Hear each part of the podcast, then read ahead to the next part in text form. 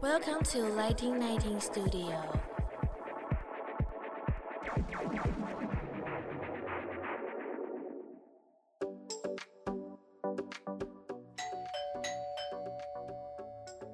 Hello，老师，准备好了吗？那就赶快来跟我们分享你想说的事吧。老师大声公。Hello，欢迎来到老师大声公，我是 Lighting Nineteen 的奶迪。我们今天请到 Lina 黄丽蓉老师。Lina 呢是去年打开台北的台大 IE 空间导览主理人，是，是 这名字有特别的 经验，这样。然后抬头名称很长。这个 project 真的是让我大开眼界，因为之前我们只有看到你的一些照片，不知道这里面有这么多这么多精彩的内容，所以今天让我们 Lina 来这边现身说法。一下，对，因为之前跟乃迪这边聊天，嗯、也知道你这边有一个专题是在关于城市巡礼的这一块。那我觉得，我上次就有跟乃迪提到说，其实我很推荐在谈打开台北这个活动。嗯，其实我一开始也是旁观者，也是民众。嗯、在前几年的期间，其实打开台北在台湾办应该有三四年了。每一年他们打开不同的场域，在每年的十月底到十一月的时候，他们会有两天为台湾的民众打开一百多个不同的场所。当时我我也。是群众想说，那好吧，我就利用假日去报名，因为有好几个场所平常都没有开放，我也想去，结果预约预约不到，好吧，预约不到，我们就来做志工奉献吧。那我总是可以得到一点志工小小的福利，就是事先先了解这个场馆。嗯，而且保证可以进去。对，没想到志工也很热门，所以志工现在也预约不到。所以呢，进阶干脆我就因为我也有从事会展的一些背景跟经验，嗯、那也很愿意跟大家分享。所以后来我就挑战更困难，我就是直接征招来担任这个空间主理人的导览的志工。嗯、那是个很特别的活动。我先介绍一下打开台北这样的活动。嗯，大家可能有听过另外一个活动叫白昼之夜。对对。那我觉得这两个活动是这几年在台北市，我觉得是一个蛮好的一个活动。其实我们。常常有在旅行的，我想奶迪也是一样，可能在不同的城市，会觉得为什么日本的一些公共建筑空间，然后他们的一些都市规划，好像台湾有值得学习的地方。然后你到欧洲，很多的一些古的城堡或建筑、老城区都维持的很好，甚至我们讲到我们的对岸的大陆，就是上海或者北京，有一些胡同啊、弄堂啊、小区啊这样子的部分。当时因为时空背景，他们有法租界、德租界这些，所以他们会留下一些老洋房。虽然说当然。拆迁的也很多，但是他们还是有计划的把这些历史古迹跟名人做结合，甚至转变成商业空间。虽然说我们可以说有些地方已经是修旧如旧了，并不是原始呈现。那我觉得台湾在这几年，可能也因为大家也越来越年轻，就是我们的下一代，其实他们接受到的教育其实是比较本土化跟当地化，也让大家接触了很多乡土教育，所以有这样的活动引进过来。所以除了白昼之夜是比较一个晚上的 party，步行者天国这样的开放表演以外，另另外一个我觉得很有意义的活动就是打开台北，它其实是源自于英国伦敦一个 open house 的活动，英文就是打开一个房子。嗯、简单的讲，其实它就是打开各个城市不同的平常不为人知的一个空间。它是一个透过建筑引发出来的活动，所以会有打开伦敦、打开雪梨、打开布拉格之类的、嗯、这些地方，可能除了一般已经改成商业空间的以外，八个小时，总共十六个小时，为民众打开一些场所，让这些的空间主理人或设计者来介绍这个空间是怎么样被利用的。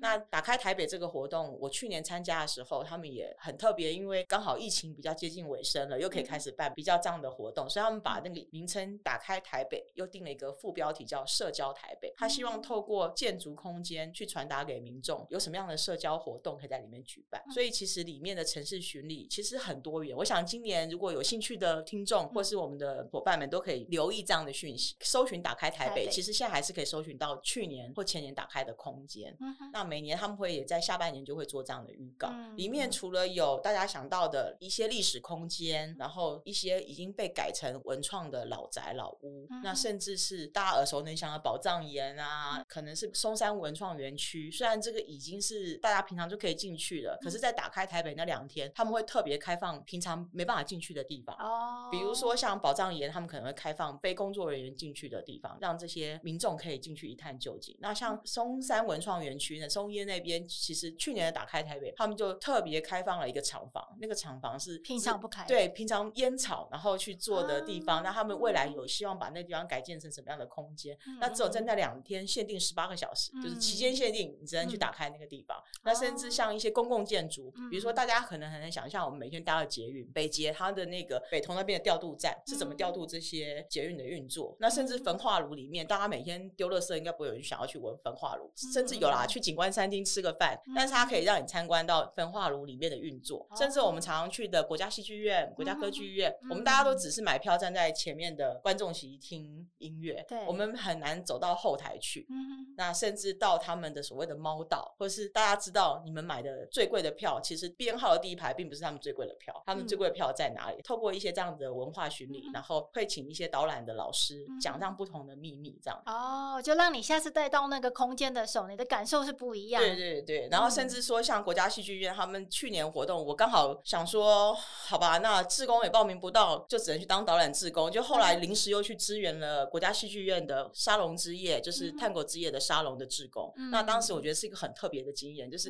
平常其实偶尔也会买票进去国家戏剧院，你就是坐在观众席。我们生活在台湾，很难想象说像欧洲会有人真的穿着盛装出席舞会，你觉得那好像是电影场景才会出现的情形。可是，在那一天的探国沙龙之夜，戏剧院就特别开放了国家戏剧院的大厅，让一般的民众他透过探国老师的教学，你可以学习基本的舞步。那因为只有一个小时，其实学的部分没办法太深入。那他会带大家跳一些环节，基础的部分。对，那第二个环节，他就是真的请了交响乐团演奏探国的歌曲，然后让大家有在这个情境里面，而且他们还配合了灯光，还有音乐跟效果，就是投射的舞会的那种投射灯。最后第三个环节，他就开放成舞池，然后那时候突然就出现，我想说，我以为那是演员塞好了，怎么有人都能穿着这个探狗的跳舞的服装，然后就在那边？没有。后来经过那个国家戏剧院的公关跟我分享说，其实台湾还是有一群群众，他们有跳舞的习惯，他们今天知道这里可以开放在国家戏剧院跳舞，他们很开心的就来参加，所以他们对每个人都穿着舞衣，然后跳起舞来，我觉得就很特别的体验，你很难想象在晚上的时候，居然可以在国家戏剧院听到一场是市民的跳舞。的舞会，嗯、那这也是他们社交台北的一个活动，嗯、就是他透过这样子跟大家有群众有社交的这个连接。嗯嗯嗯，那因为其实空间本来就有这个功能哦。对，嗯、那这个就是刚刚讲的文化艺文类的活动。那其实也有刚刚讲到说公共建设，不管是广慈博爱院的广慈社会住宅，刚刚讲的焚化炉，嗯、那像我负责的台大 IE 的这个空间导览，嗯、我们就是在那两天，我们打开了台大 IE 十六个小时。嗯、那大家已经想说，医院有什么好打开了？最好不要去医院。但是没想到，大家不要跌破眼镜。我们那个台大 IE 报名打开台北是场场爆满，一样爆满。对，每一天有将近六场的导览，每一次导览一个小时，只限定十五位到二十位的民众，因为我们要带着大家整个从医院的外面的建筑到里面的设计跟暖心的设计，这样导览过一遍，真的每一场爆满。所以我们两天导览了两百个人。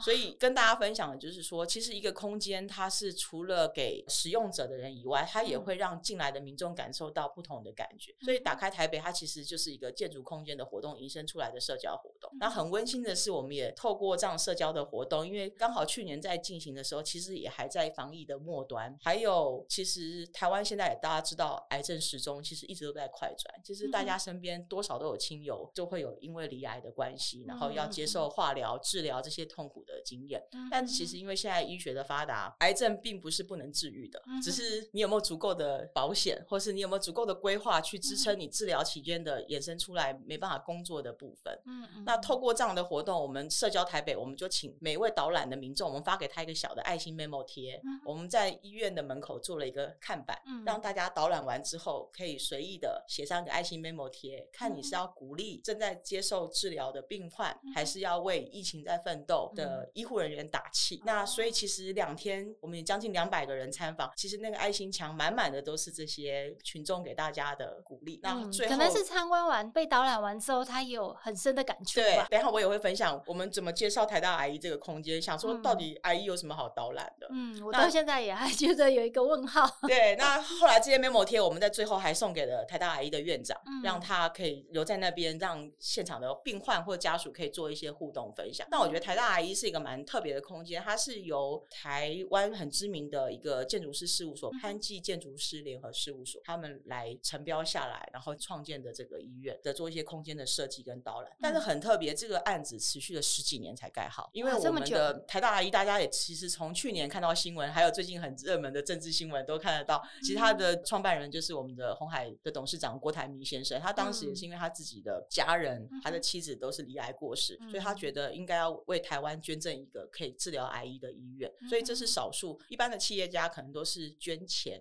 然后让他们直接盖。可是郭台铭先生他因为知道捐钱可能会有一些后续管理的问题，所以他是先建后捐，就是他是整个团队，他们有一个基金会直接引爆进去，跟潘记事务师建筑事务所一起联合去设计这样所有的部分，然后盖好之后，对，都好了之后，盖好之后才捐出去，所以就避免是捐了一大笔的金额，你不知道中间怎么管理。那当然，这个空间上面它很重要的就是把大量的光线引进到这个医院里面，很少看到。我觉得其实台湾很幸福的地方啊，其实我们自己去导览之后，我也没想到医院有那么多地方可以介绍跟参观的，好像去参加那个旅行团，然后有不同的景点这样子。因为从一开始他们的外观设计是一个叶子形状，它走一个比较圆弧形的状，因为它刚好就在台大医院。还有台湾大学那个生技轴线，在公馆院区。它以前早期是台湾大学公馆院区的旧医院改建的。那大家以前对于台大医院的既定印象可能都很老旧，我们就在台北车站那边附近，就是当然医师很知名，可是建筑物就比较旧，就是老古迹。可是他这次新盖这个台大癌医，它是台湾第一家专门为癌症医院设立的医院，然后它引进了建筑事务所，他们把大量的光线，包含从风雨走廊到里面的 lobby 大厅，大家很难想象到一个 lobby 大厅，很像到机场贵宾室或是饭店的 lobby 大厅，因为它有大片的玻璃采光，对，然后它在整个 lobby 大厅除了柜台挂号柜台以外，他们给它取了一个很诗意的名字，叫翠微生活节。翠就是那个翠绿的翠，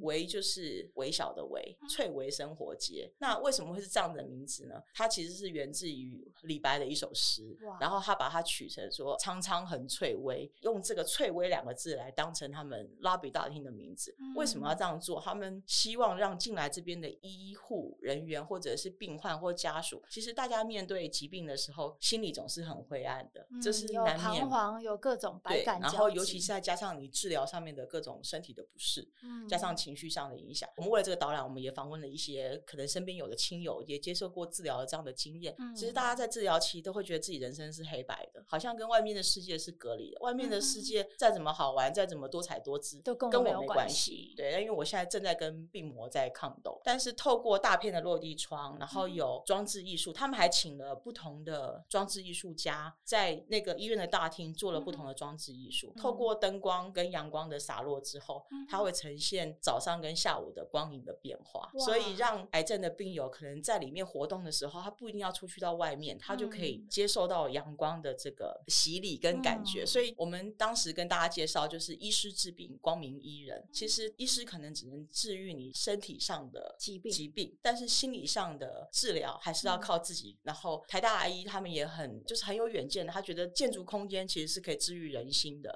那其实我们也都知道，癌症病患很多医疗的进步还是需要你自己有勇气去对抗病魔，你的意志力才是最大的关键。对，所以用这样子不同的建筑导览上面，我们就让这两天让民众们亲自带大家走过一遍。他们有很多暖心的设计，跟现在的医院可能是不一样的，包含刚刚讲的风雨走廊、翠微生活街，那甚至到了楼上的病患住的医院的病房，他的病房每一片都有大片的落地窗跟玻璃，让你就算住在医院病房里面，都可以远眺到一零一。哇！然后旁边两边还有阳光室，不像一般的医院用很冰冷的钢或者是白铁这种建筑，他们很多都是木材。然后因为木头的设计其实是让大家看到木纹比较暖色调的感觉，接触到自然。对，然后他们的颜色的色调，楼上的病房其实它就是用绿色跟橘色，一来是做动线上的区隔，二来就是都是用暖色调。一般大家可能想象的医院病房，大部分都会想到是白色、蓝色，要维持干净。白色巨塔。对，然后或者是蓝色就是医疗嘛，嗯嗯，但是他们用的就是很暖色系的橘跟绿色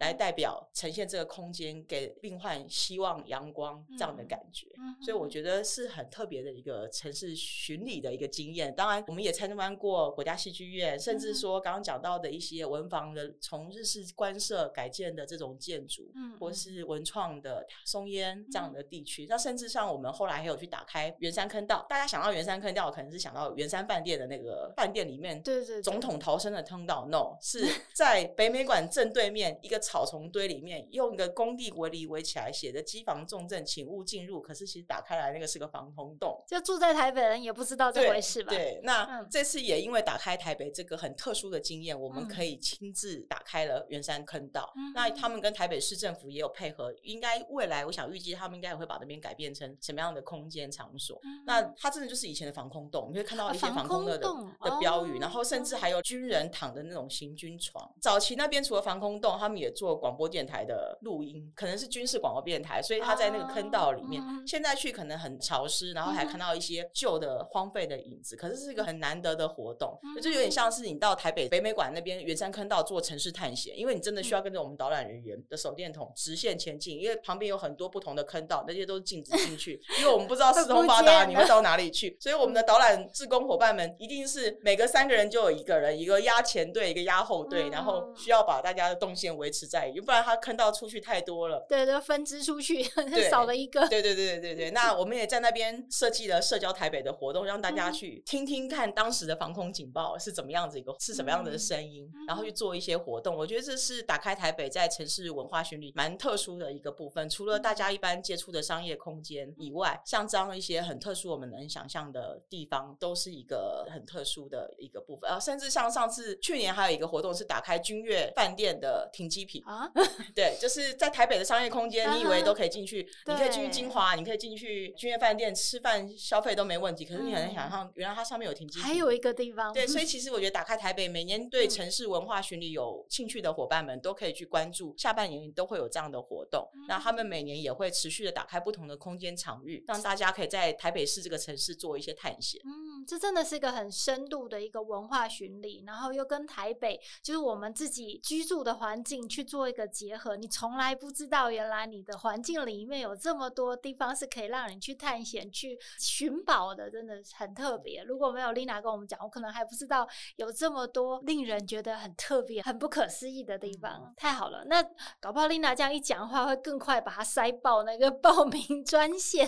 对，对大家要更早来开始关注。大家开始先赶快先 survey 一下自己想要关注哪一些的这个空间场域，然后今年打开台北，一定还是会在今年的十月到十一月份会再举行。太好了，那或许你们也会再度看到 Lina 成为某一个空间的导览主理人，我们期待期待。是哦，我们今年打开台北见喽！非常谢谢 Lina 今天来我们的 Lighting Nineteen，那大家也不要忘记订阅我们的 Lighting Nineteen 粉专跟频道哦。那我们今天就到这边喽，谢谢 Lina，拜拜，拜拜。